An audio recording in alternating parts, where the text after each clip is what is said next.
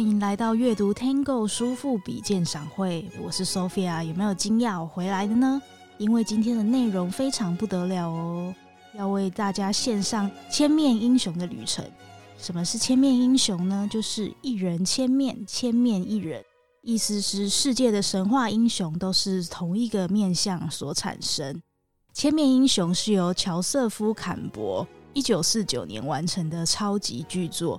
在专业领域上红过了半个世纪，至今仍然非常畅销。我们之前曾经远洋访问在英国的戏剧治疗师芷玲，她有说，戏剧治疗中荣格学派会大量的引用文学故事与神话，而《千面英雄》就是他在英国获得学位时研读的教科书之一。这本书呢，结合心理学、神学与艺术。还能让你有更好的观点来解析电影，所以不只是心理治疗，喜欢电影的朋友也有福喽。这本书甚至在好莱坞被誉为必看的重要著作。如果你有阅读过《故事的解剖》、《作家之路》或是电影的魔力等等的编剧理论著作，那必须告诉你，《千面英雄》正是这些畅销书的思想源头，集合了神话、神学、艺术、心理学，还有电影编剧。一时之间可能会觉得哇，容纳了这么多，会不会好像很复杂呢？不用担心，因为接下来圣灵就会以编剧和故事作为主轴，为大家献上一场英雄的旅程。让我们一起来创造英雄，见证他的成长与故事的诞生。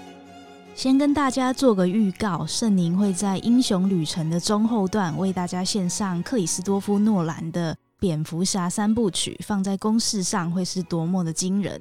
你们知道里面的观点竟然都跟蝙蝠侠电影里面的检察官哈维·丹特的台词还有理念相似吗？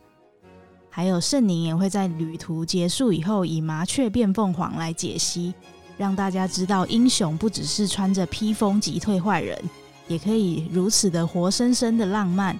以上都在接下来圣灵为大家献上的内容，那就为大家介绍到这边，祝大家旅途愉快。大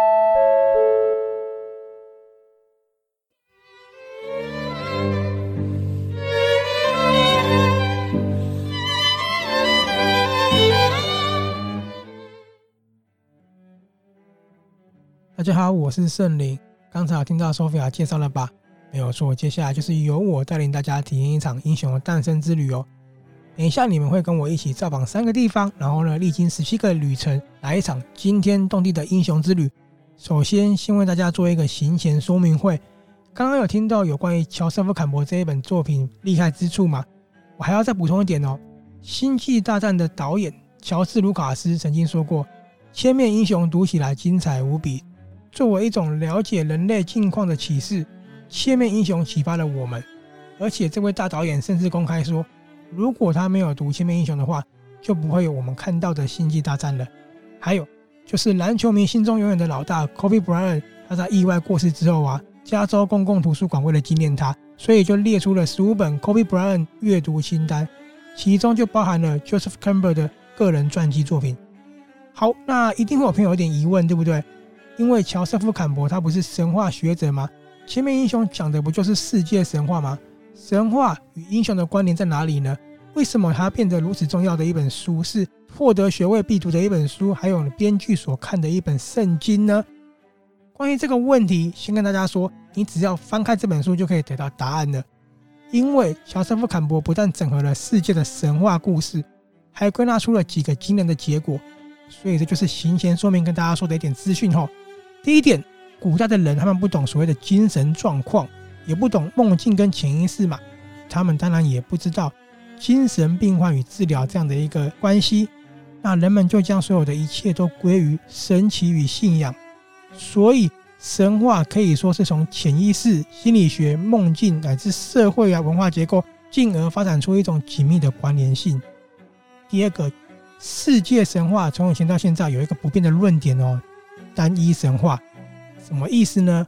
我们可以发现，纵使不同时代的人、不同朝代的人，而且呢是各个不同国家的时代跟朝代哦，还有各个不同的宗教，佛教、回教、基督教，还是拜火教，任何上古的宗教等等的，我们可以发现，世界文化的架构都是很相似的哦。天堂、地狱各有各的主宰者，然后也有重生。第三个开头我听到 Sophia 跟大家说，千面英雄是一人千面，千面一人。这个意思是代表世界的所有神话英雄都是同一个面相而生的。有没有觉得有点悬呢？因为呢，世界上所有的神话都是相似的，所以众英雄的诞生也都有相同的诞生哦。这些由世界所有文化彻底解析而构成的公式，乔瑟夫·坎伯就称为英雄的诞生。也就是这个英雄的诞生，它影响了好莱坞电影近七十年哦。在这七十年，所有的编剧都受他的影响，所以呢，才有很多人会读这一本书。我们用这个角度来看的话，你还可以发现一个惊人的事情哦，就是现今所有的英雄、神话、电玩、文学还有电影等等，都可以由这个世界广为通用的既定公式所产生的。所以呢，今天就是要以这个为切入点，透过这一个部分。带领大家参与一部作品如何诞生，又是如何塑造一位英雄的。这里再为大家补充一点新鲜的小知识：英雄的形成有一个很重要的论点哦，必须历经死亡后的重生。在神话中，我们可以看到肉体死亡后的重生，就像是成仙成佛的概念；而在我们生活中呢，可以一直在精神或心灵上的重生。比如说，你历经了任何的低潮啊、打击呀、啊，然后重新振作。你为自己赋予了一个全新的灵魂。我们听故事，我们会觉得是英雄，对不对？不过呢，我们把它套用在你自己的生活上之后，你可以发现，我们的一生其实就是走在英雄的道路上，有没有很有意思呢？所以呢，其实这本书，这本《千面英雄》，不但让你迈向英雄之路之外呢，你也可以从中了解到潜意识、内心深处的自己是如何的，而且呢，自己又处于在一个什么样的道路之中。还有很重要的一点。如果你用心看完这本书之后啊，看每一部电影的时候呢，你的观点会更加与众不同，也会更加精确去抓到一部作品故事的核心哦。所以接下来的旅程不仅会让你体验一个有趣的英雄诞生、塑造英雄之外呢，如果你是一个喜欢写心得评论，对于文学、戏剧、游戏的故事等等有很多兴趣的朋友，那你真的千万不能错过这次旅游了。好，那行前就已经到尾声了。这里我们要强调一下，以下带领大家进入的这个旅程呢，是我们阅读 Tango 阅读完《千面英雄》过后呢，自己做的一个整理跟一个解析。而且我们提到的不过是书中的九牛一毛而已。虽然我刚才夸口说要带领大家造访三个地方，实际上冒险之旅，对不对？不过如果你买这本书的话，你会发现，我们带领的可能只是一场简短的旅游。这本书会带你进入长达数个月的一个身心灵的深度旅游哦。好，那请大家准备一起跟我迈入英雄的旅程吧。在这里呢，你可以想象自己是一个人物，任何人物都可以是原创的，还是呢你喜欢的蝙蝠侠、钢铁人、美国队长，还是金刚战士等等的，并把这个角色放在旅游上，套在任何公司上，就可以一起见证英雄的诞生。接下来我们会踏入三个地方，分别是。启程、启蒙跟回归，在这三个地方也会直接接受十七个挑战哦。走过这些路程，你就会是超级英雄，或者是呢对故事有独特见解的影评人哦。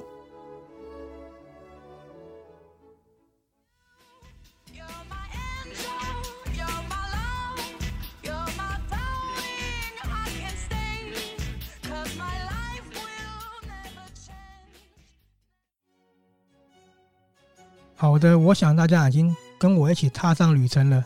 这里呢，跟大家说一下，我不是圣灵呢，我已经为自己选择了一个角色，塑造一个角色了。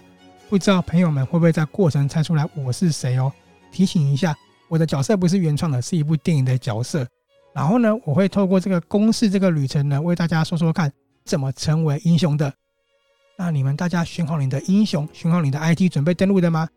我们现在进入第一站，启程。在这个城市，你会遇到五种考验。第一，历险的召唤，这个历险会是你一切的原点。这里我们没有武器哦，我们的能力值是零。所以呢，你先想想看，你是一个平凡人，一个能力很低的人。而我是谁呢？我是一位父母双亡，而且呢正被男人泄欲的女人。我本来未来有很好的人生的，结果呢，在一场意外却完全消失了。好，给大家提示以后。我是女的哦，不是男的哦，而且我现在沦落到跟渣男一起生活。这个混蛋他怎么样，你知道吗？他每天带我去抢劫，而且呢，他还没给我好的生活。抢劫你抢到钱就算了，他还抢不到钱哦，还跟警方激烈交火，所以现在只能跑路了，真的是废的可以啊！我的能力值是零，我的伙伴能力值也是零。在这里呢，我们可以看到这个是主角的原点。通常呢，就是他在展开历程前的生活是一个非常平凡的生活，而且呢，他是一个再正常不过的人，意思是他没有特别的能力。那英雄呢，就会遇到事件或特定人物，或是接获神秘的邀请、挑战，还有呢，最常看到就是一种象征自我的觉醒。这个呢，也代表是命运在召唤英雄，让他的心灵受到转移到一个未知的世界。这个未知的世界并不是玄幻，比如说是一个你从来都没有想过的世界。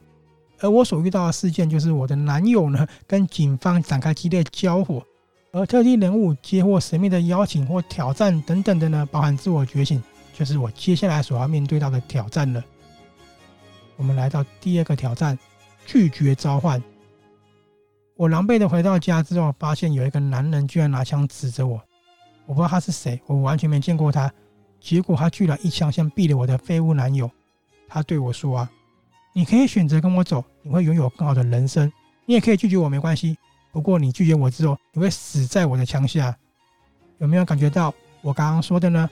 我遇到了神秘人的邀请跟挑战了，然后我会不会觉醒呢？取决在我。因此这时候我还没成为英雄，可是我面临到了一个选择，我必须离开原来的生活，踏上冒险旅程。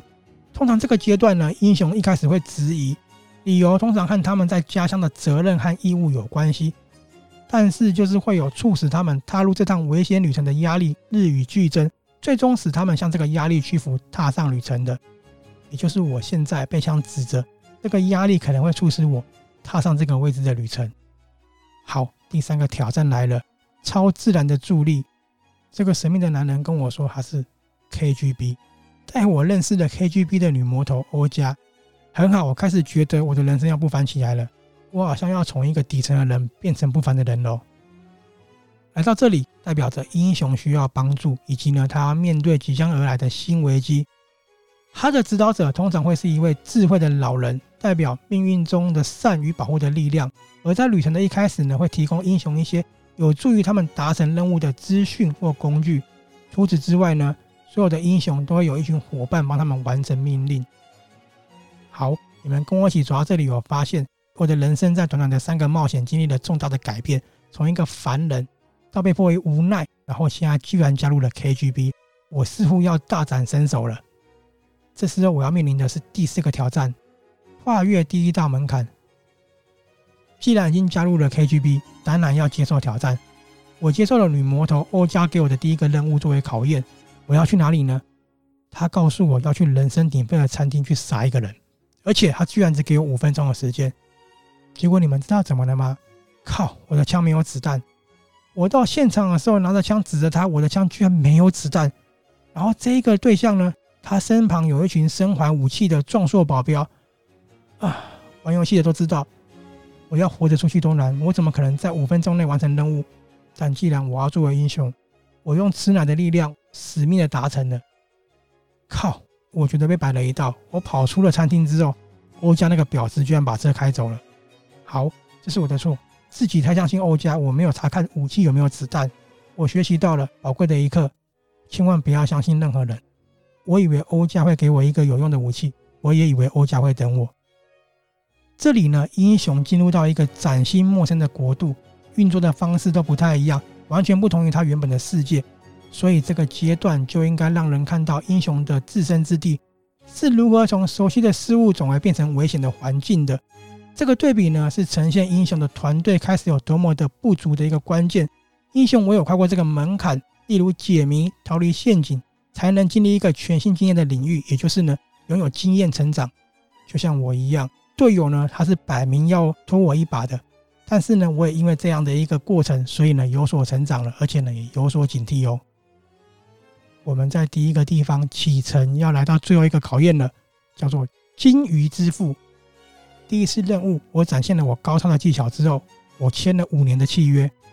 如今呢，我必须扮演各种角色，潜伏周旋于各种人的身旁。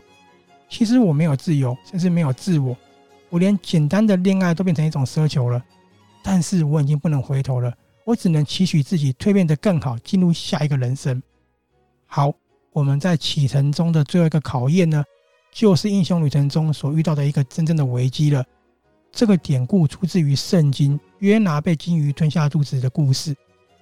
危险在这里呀、啊，可以以实质的角色出现，比如魔界中那些拿着剑现身的饥饿半兽人。英雄这时候就必须决定继续这趟旅程，然后呢，在旅程中经历个人的变化，到最后他们会完全变成一个不同于故事一开始那样的一个人，就跟我一样。我现在所周旋潜伏的人，每一个都是我的敌人，每一个都让我深陷在危险之中。我只能让自己变得更好，才能进化成一个全面的 KGB 杀手。来到这里第一个阶段之后，大家知道我是女的，我经历一个很底层的人生。好在呢，我男友挂了，真的是好在哈。然后呢，居然遇到了一个我不认识的人，他把我带到 KGB。现在我已经是一个有能力的杀手了，而且还签了五年的卖身契了。我在启程达到了我的新身份，离开了启程。当你经历了五个初级阶段的考验之后呢，真正的练等，真正的试炼现在才要开始哦。再来呢，我们一起来到第二个地方启蒙。我们现在正式踏入启蒙中的六个挑战。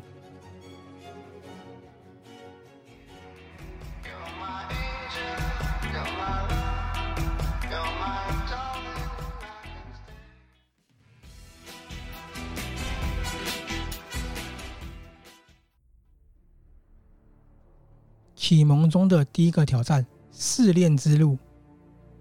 我现在的任务是乔装在俄罗斯的市场里面贩卖俄罗斯娃娃，刻意让星探发觉。然后我必须飞到法国，被训练成为超模，再以超模的名义接近军火商进行刺杀。这个任务我达成了，我不但成为超模，而且也成功刺杀了对象。可是死者的身份太敏感了，我居然被美国的 CIA 盯上了。一开始，我一边提防 CIA，一边着手进行各项其他的任务。可是呢，我发现一件事情：KGB 并不会给我五年后的自由。他说的都是谎言。如果五年后决定离开的话，我可能会被灭口。现在我面临一个身心俱疲又濒临崩溃的状态了。这里呢，一样跟大家给一个提示：我经历了另外一个试炼，而且呢，我接了一个大任务，到法国成为了一个超模。我还成功了完成我的任务，可是呢，我被美国的 CIA 盯上了。这个提示有没有很明显？不知道有没有朋友已经猜到我现在是哪个角色了呢？好，英雄在这个阶段必须面临很多场考验，通常至少会失败过一次，还也有可能会是一连串的阻碍，让英雄在这个阶段学会运用那些工具和善用他的伙伴。英雄在这里面临的最大挑战、最强的敌人，可能会是最后的魔王、朋友反目，或者是新的敌人。总之，他必须经历过一连串的试炼，这是英雄生命中最灰暗的时刻，也是生死存亡的关头。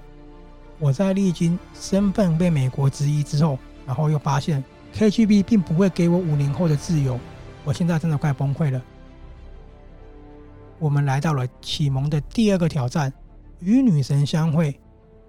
我在情绪极度崩溃的情况下，在一次任务中，CIA 的代表罗尼莫菲的出现。为我指引了另外一条道路。他答应我，美国方面会给我自由哦，我会有美国公民，而且呢是在夏威夷的全新生活，这个很诱人，对不对？而且我可以摆脱 KGB，条件只有一个：投靠美国 CIA 执行秘密任务一年。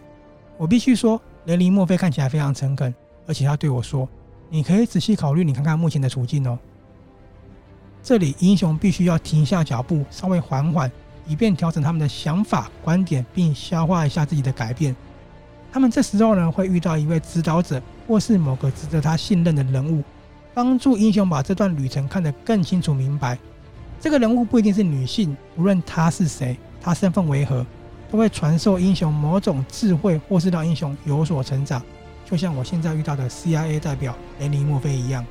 不过，在我犹豫中，马上就要迎接第三个挑战了。狐狸精女人，好吧，其实我犹豫了很久。CIA 的条件真的很不错，不过我发现欧家好像知道了什么。这个女魔头居然变成教父了，你们知道教父吗？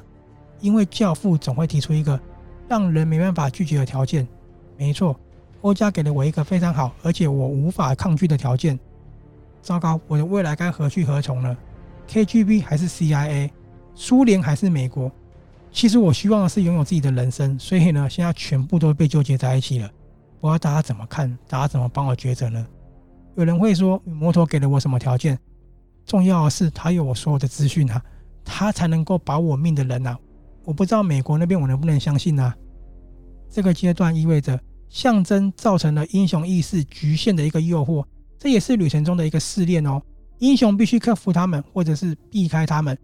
是待在舒适圈，或是留在安慰者的怀抱。这个诱惑可以很强烈，甚至呢可以难以抗拒。但是英雄必须拒绝这个诱惑，继续前进，勇敢高贵的向前方的危险前进。所以呢，我做好一个决定了。不过先跟大家卖个关子，等等大家就会知道了。现在来到了第四个考验，向父亲赎罪。刚才美方为什么提出条件？是因为我在一次的饭店任务中居然失败了。我栽于 CIA 的围捕计划之中，就在极度渴望自由与情绪崩溃的前提下呢，我决定达成了共识。可是当我结束任务之后啊，女魔头怀疑我，为什么我拿一个行李箱需要花那么久？为什么我切掉一个人的食指要花十二分钟？这个不符合我的身手啊！所以女魔头早就看出事有蹊跷。这时候我必须讲，对于我现在所承受的庞大压力，我只能向她坦诚了。我必须要有一方能够保护我。毕竟我这段时间承受的煎熬真的太多了，可是让我很惊讶就是，欧家居然不生气，而且从中居然开出了一个更好的条件，使我们两个达成共识。那个条件正是我想要的一个未来生活，所以我又跟欧家达成了共识。我决定放个长假去充电后再回来执行任务，这样子才可以让我显得更有活力，宛如重生的女神之后呢，大杀四方的。向父亲赎罪这个环节啊，是旅程当中英雄情感最薄弱的一个环节哦。英雄在这个点上啊，就必须正视自己的性格中某一个从第一幕开始就牵绊他的一个面相，而他在接下来的故事高潮中会决定他的命运。尽管这个阶段在字面上意指男性，可是其实不是哦。重点是英雄在这里发掘了自身的改变，成长为一个能力更强的人。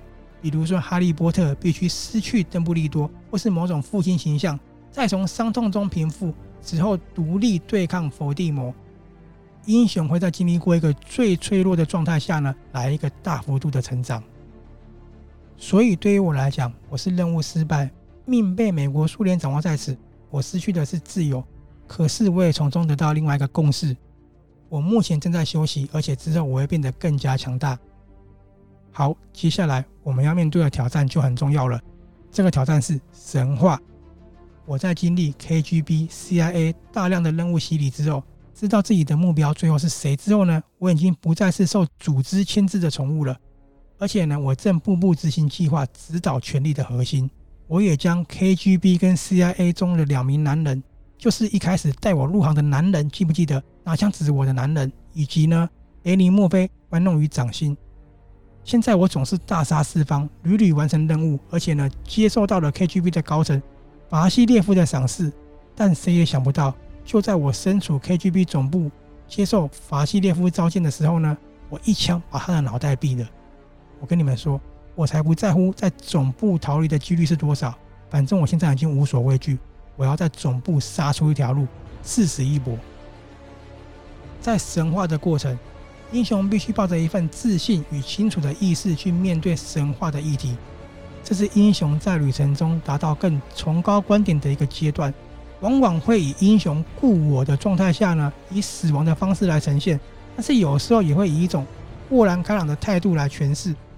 豁然开朗的态度，就像我现在一样，我在总部，我无所畏惧，我誓死一搏。这个是导向叙事高潮的一个突破点哦。现在我们来到了启蒙挑战的最后一个阶段，终极的恩赐。刚才我有说欧家给我的条件，我卖个关子嘛。女魔头给我的条件就是我毕生中最大的恩赐了，这也是我决定在总部杀掉老大的原因之一。还要给我一个全新自由的身份活着。好，我知道这时候你们都会问我，全新的身份，全新的人生，我为什么不一开始就接受 CIA 的条件了呢？我跟你们说。CIA 甚至女魔头都是我详尽计划的一步小棋而已。其实女魔头都还不知道，我居然还有留有一手呢。终极的恩赐其实就是故事实质的高潮，指推展剧情的物件、人物或是目标，是驱动英雄动机的关键事物，但不需要那么详尽的具体。比如说，在昆汀·塔伦提诺的《黑色追击令》里面呢、从来没有具体交代皮箱里面是什么东西，但是这个皮箱却引领了所有角色展开这场疯狂的旅程。而我的高潮就是欧家给我的条件。这里我们启蒙的冒险已经结束了，我已经从当初的女孩底层的人蜕变成一个周旋在 CIA 与 KGB 的顶级特务了。我不但呢把 CIA 的人玩弄于掌中，我也跟女魔头达成共识，我还留有一手，甚至我毙了 KGB 的老大。你们可以猜到我是谁了吗？我相信有朋友已经猜到了，猜不到没关系，我们将迎来最后一段旅程。我们接下来要准备前往回归。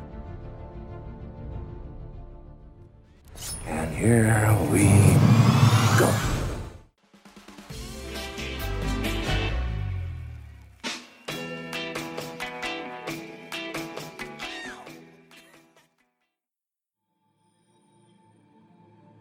感谢大家跟我一起经历了那么多的旅程，那么多的考验。现在我们来到了最后一个地方——回归。经历了启蒙之后的历练，我已经是一个可以完成宏观任务的超级英雄了哈！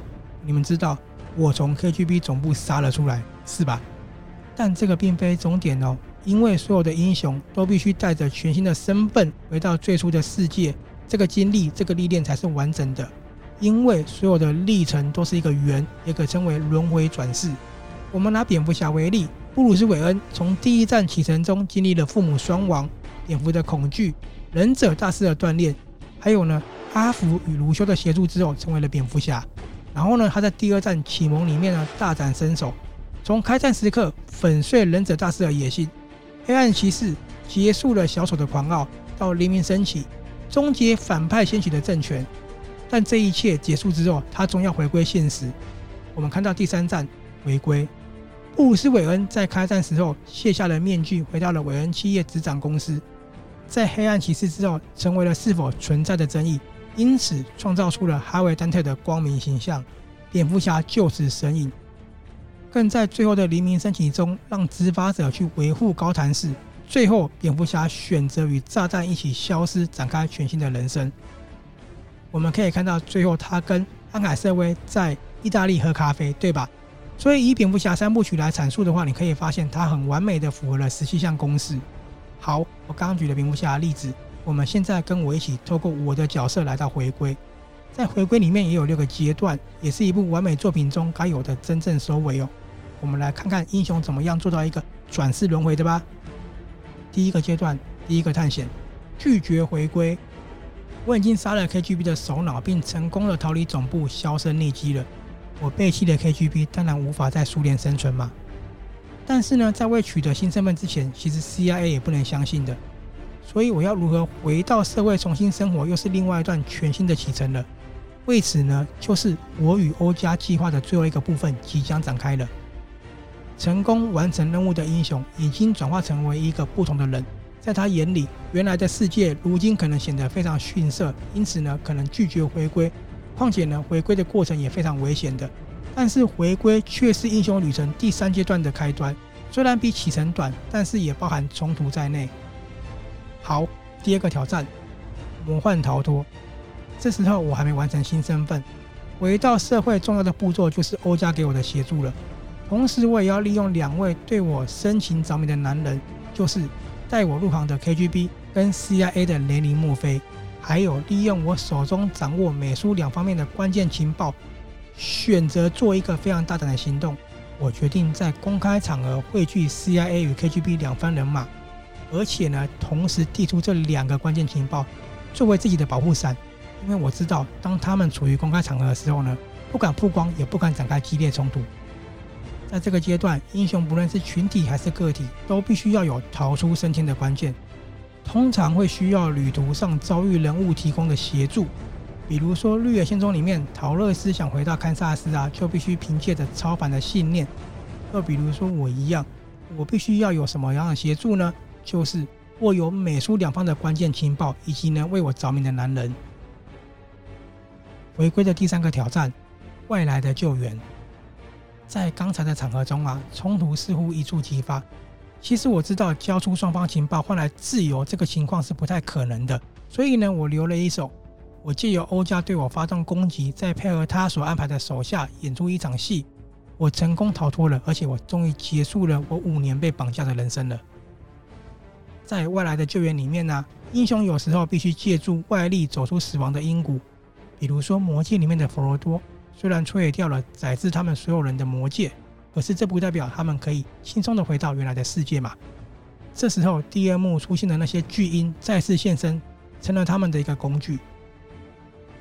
第四个阶段，跨越回归的门槛，在最后我靠诈死之下重获了自由。那你们知道 KGB 的大位有谁坐上了吗？没错，就是欧加。我们谈的条件就是帮他杀掉大头，让他上位，而他给我一个假身份让我重生。不过欧加绝对没有想到，当他坐在办公室享受身处权力核心的时候，打开电脑发现了一封我留给他的信件。我把他跟我所有的对话、所有的计划。全部都记录下来了，当然就是作为保护我的证据嘛。我跟他说，只有你删除我在 KGB 所有的档案的资料呢，我们才可以达到最后的共识，我才不会公布这些我记录的内容。否则嘛，我们玉石俱焚。我公布之后看你怎么办。我相信欧加他也笑了笑，因为呢，这个是他教导我的嘛。我的第一课就是不要相信任何人，没有错。当英雄踏上归乡的路途的时候，这时候就应该公开展现他们在性格中的改变了。在这个阶段，英雄终于摆脱了外在世界的混乱与纷扰，回到了家乡。已经不同于以往的英雄，一定很难适应原来的世界，因为他们正经历一种类似创伤症候群的时期。好，我们现在一起来到倒数第二个考验：两个世界的主人。欧加看着我的讯息，他流出了一抹微笑。他骂我婊子之后，删除了所有的资料。其实那个婊子是对我的称赞，我达成了历任 KGB 没有的成就，而且呢，还让他成为了掌控整个苏联情治单位的最高领导者。同时，她也是史上的唯一一位女性哦，女性掌握了大权。英雄在旅程中学到了许多，并且将他们带回了家乡。无论在踏上旅程之前，他们有过什么样的遭遇，都跟他们后来所经历的相形失色。英雄这时候已经更有能力、更坚毅。他们征服了不同寻常的世界之后呢，现在他们也可以驾驭世界了。没错，我驾驭了 KGB，我驾驭了 CIA，我拥有一个全新的世界，我主宰自己的人生了。现在，请大家跟我一起来到回归的最后一个阶段——自在的生活。各位朋友，我的故事终于告一段落了。我回归了社会，我不是超模喽，我不是特务喽。我只是茫茫人海中不起眼的一个小人物，但是这样子已经足够了。能够这样生活，就是我渴求的梦想吧。当然，也许有可能有路人看到我觉得很正，也说不定哦，是不是呢？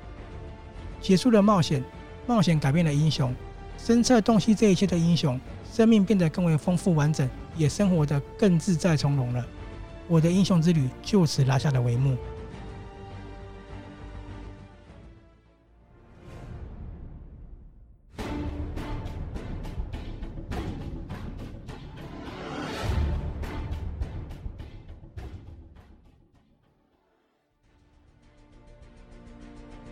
好的，跟我一起体验完那么长的旅程之后，你们猜得出来我是谁了吗？嘿，没错，之前有朋友看我的文章，前半段就猜出来是谁了，我就是安娜。非常感谢朋友们跟我一起见证了安娜的成长与故事的诞生。而你们有没有在透过英雄的旅程中，一同解构自己所选择的角色与电影人物之后，是不是也发现了许多值得玩味的地方呢？比如说，我们在进入到回归的旅程前，我所使用的蝙蝠侠为例呢？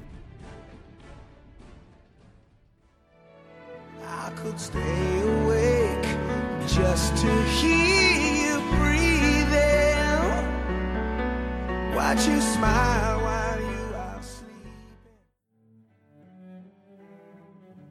好，在这个旅程中，我非常大胆的使用了非好莱坞的作品，而是卢贝松在二零一九年的法国动作电影《安娜》。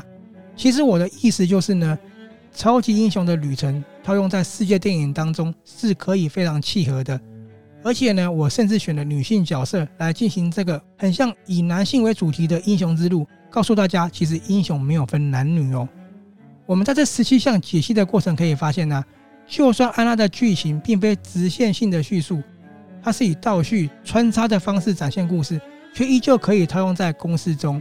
其实透过解析啊，不难发现安娜在许多地方上透过结合，你也可以说是省略了许多步骤。比如说里面你会看到的是与女神相会、狐狸精女人、向父亲赎罪这三个冒险呢，皆在同一个叙事点上呈现。而收尾的部分，虽然说我分析了六项历程，但我们回过头来看，其实安娜仅用了未来的救援跟跨越回归的门槛，就来做一个收尾了。因此，我们透过千面英雄所提出来的公式呢，在安娜的故事上就可以看到了许多浅显易懂的问题面了。不过话虽如此，依然不抹灭安娜是一部绝佳的类型电影，而且也非常精彩。至少我看得很开心，也看得觉得很出色哦。好，那相对的呢，你也会发现说，一部电影如果能够完全的照这十七项的观点来解析，甚至带来更多的时候呢，那真的就是一部完美的大师之作了。所以我们可以知道，为什么我刚刚提蝙蝠侠，因为蝙蝠侠真的就是很契合，非常非常厉害。我们怎么能不佩服克里斯多夫诺兰呢？是不是？好，如果针对这个部分，你一边阅读《千面英雄》，一边对比喜爱的电影，你就可以获得到很大的乐趣了。比如在《试炼之路》中啊，他描述了中亚神话的故事，叫伊娜娜。英雄要发现与同化他的对立面，不是吞下他，就是被他吞下。有没有觉得很相似呢？没错。我们有没有想过，《黑暗骑士》里面哈维·丹特说的：“你要不是成为英雄一样死去，就是活着看着自己变成坏人。” Die a hero, or you live long enough to see yourself become the villain. 有没有发现，《黑暗骑士》跟《千面英雄》里面所提出的论点很相近呢？这个收录在一百一十七页。我再拿一部电影来对比哦，以《麻雀变凤凰》为例，因为我真的超喜欢这部电影的。第一站。女主角作为印章女郎，因为呢室友把房租拿去买毒品之后，她必须想办法生出房租嘛。结果呢，她来到比佛利大道拉客，就遇到了帅气多金的男主角。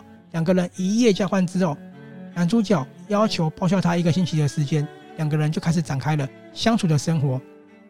第二站呢，女主角在饭店经理的帮助下进行了改造，也与男主角相处下逐渐转变了。她呢，与男主角一同出席了许多场合，而且呢，女主角经历过了羞辱，男主角表达爱意，还有男主角爱上了印章女郎，居然放弃了大合约，并在女主角受到侵犯前呢前来营救。其实为什么讲这一段呢？我们可以看到哦，如果作为一部通俗的爱情喜剧而言啊，这个故事可以停在两个人相爱作为快乐结局就好了。但是麻雀变凤凰的居然还是将故事走回了第三站的回归。什么意思呢？在第三站，男主角先是表态无法给女主角梦想，两个人相互离别，所以呢，女主角才伤心的离开饭店嘛。这一切就宛如是一场梦而已，就看似结束了。结果没想到，男主角又决心呢，来到女主角家中楼下，大声示爱，让电影完美收尾。所以麻雀变凤凰为什么那么迷人？因为他在这个完美的公式下结束，他做到了回归。这个让电影变得更加浪漫，也让观众更加的喜爱了。为什么我额外举这个例子？我们可以发现，其实非英雄电影依然可以适用在千面英雄的概念上。事实上，大部分的电影都可以得以得到解析哦。所以读完这本书之后，你们就可以发现，你们所享受的可以非常非常多了。不论是英雄、爱情、任何的形式、文学、电影等等的。你只要想到的故事，基本上都可以用这个方式去套用的，真的是非常的棒。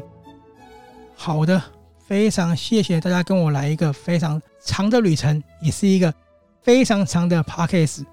我们终于要为整趟旅程的结束来一个总结了。我们看这本书的文案，就许多方面来说，《英雄的旅程》展现的是个人角色某个层面面临的死亡，重生成为全新之人的故事。英雄旅程是我们人生的缩影，是一种揭示我们可以度过生命、生活的变动，面对自己失败后再继续往前的模型。所以呢，我想跟大家聊聊，从千面英雄中去看英雄的旅程，我们再把它套用于电影、文学乃至所有作品中所展现出来的，我们可以知道乔瑟夫·坎伯在这个理论的惊人之处，就是呢，原来我们从一出生所接触到的宗教、文化，甚至听过的所有故事等等呢。几乎是以相同的核心构成的，而且就算我们身处在不同的国家、不同的时代，很惊人，对不对？为什么会有这三大阶段跟十七个路程呢？这些主题就是由世界所有的神话进行比对、分析、解构而成的。这个绝对是经过非常深入的研究，是绝对是其来有致的哦。讲得很长，我讲的不过是这本书的三分之一而已。事实上，里面所涵盖的更多，不然怎么会成为的我们戏剧治疗师他学校的必看书籍之一呢？对不对？感谢大家跟我一起见证了安娜的诞生，感谢大家听我介绍了麻雀变凤凰如何走到了最后一个阶段，回归做一个非常完美浪漫的结束的。也希望大家能够觉得收获满满。再次强调哦，如果我说的不那么精确的话呢，请大家多多包涵。也请大家去翻阅这一本《千面英雄》。节目的尾声，我就要交棒给 Sophia 喽。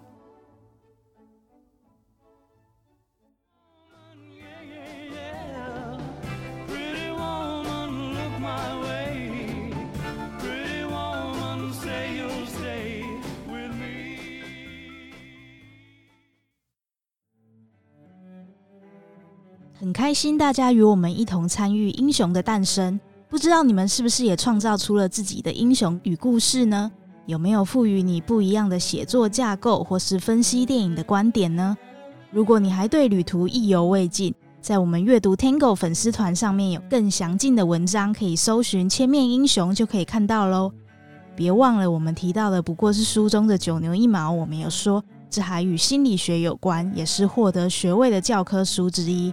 乔瑟夫·坎伯位于书中的涵盖范围极为广泛，从汇集世界神话，再以神学、哲学、心理学、潜意识中的各项论点进行分析，套用于我们当今生活的社会中，并不时夹带着文学作品加以比对，完全让你感受到何谓学术界的巨作。因此，书中还有宇宙发生的循环、神话与社会两大架构还来不及提及。喜欢写心得评论，或是对电影、戏剧、文学、游戏剧情等等有极大兴趣的朋友，千万不能错过。这就是我们今天介绍的《千面英雄》七十年经典新编纪念版，作者是乔瑟夫·坎伯，译者是朱坎如，出版社是漫游者文化。我们是阅读 Tango，下次见喽，拜拜。